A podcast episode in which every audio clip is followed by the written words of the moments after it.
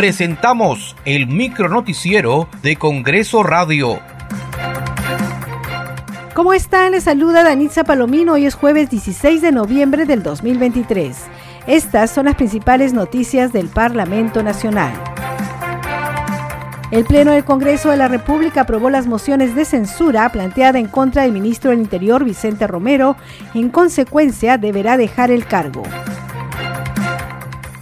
Señores congresistas, las mociones de censura al ministro del Interior, señor Vicente Romero Fernández, han sido aprobadas. En consecuencia, se comunicará el presente acuerdo a la señora Presidenta de la República para que se cumpla con lo dispuesto en el artículo 132 de la Constitución Política del Perú y el inciso B del artículo 86 del Reglamento del Congreso de la República.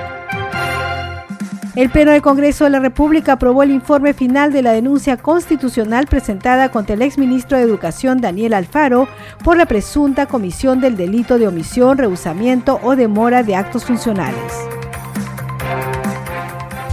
Ha sido aprobado el proyecto de resolución legislativa del Congreso que acusa al ex ministro de Educación, señor Daniel Alfaro Paredes, por la presunta comisión del delito de omisión, rehusamiento o demora de actos funcionales tipificado en el artículo 377 del Código Penal. Señores congresistas, en aplicación de lo dispuesto por el inciso J del artículo 89 del reglamento del Congreso, el expediente con la acusación constitucional será enviado a la Fiscalía de la Nación para que proceda conforme a sus atribuciones y a lo que dispone la Constitución Política del Estado.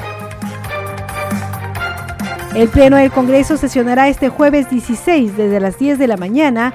Entre los dictámenes que se encuentran en la agenda se encuentra el que plantea la ley que dispone la eliminación de los cargos de prefectos regionales, subprefectos provinciales y subprefectos distritales como autoridades políticas designadas a cargo del Ministerio del Interior.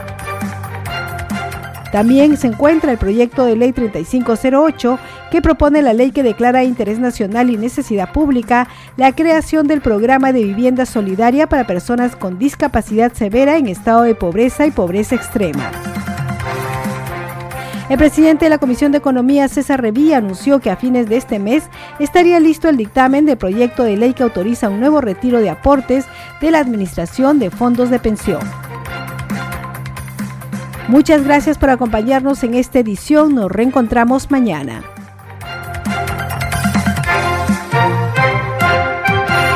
Hasta aquí el micronoticiero de Congreso Radio, una producción de la Oficina de Comunicaciones del Congreso de la República.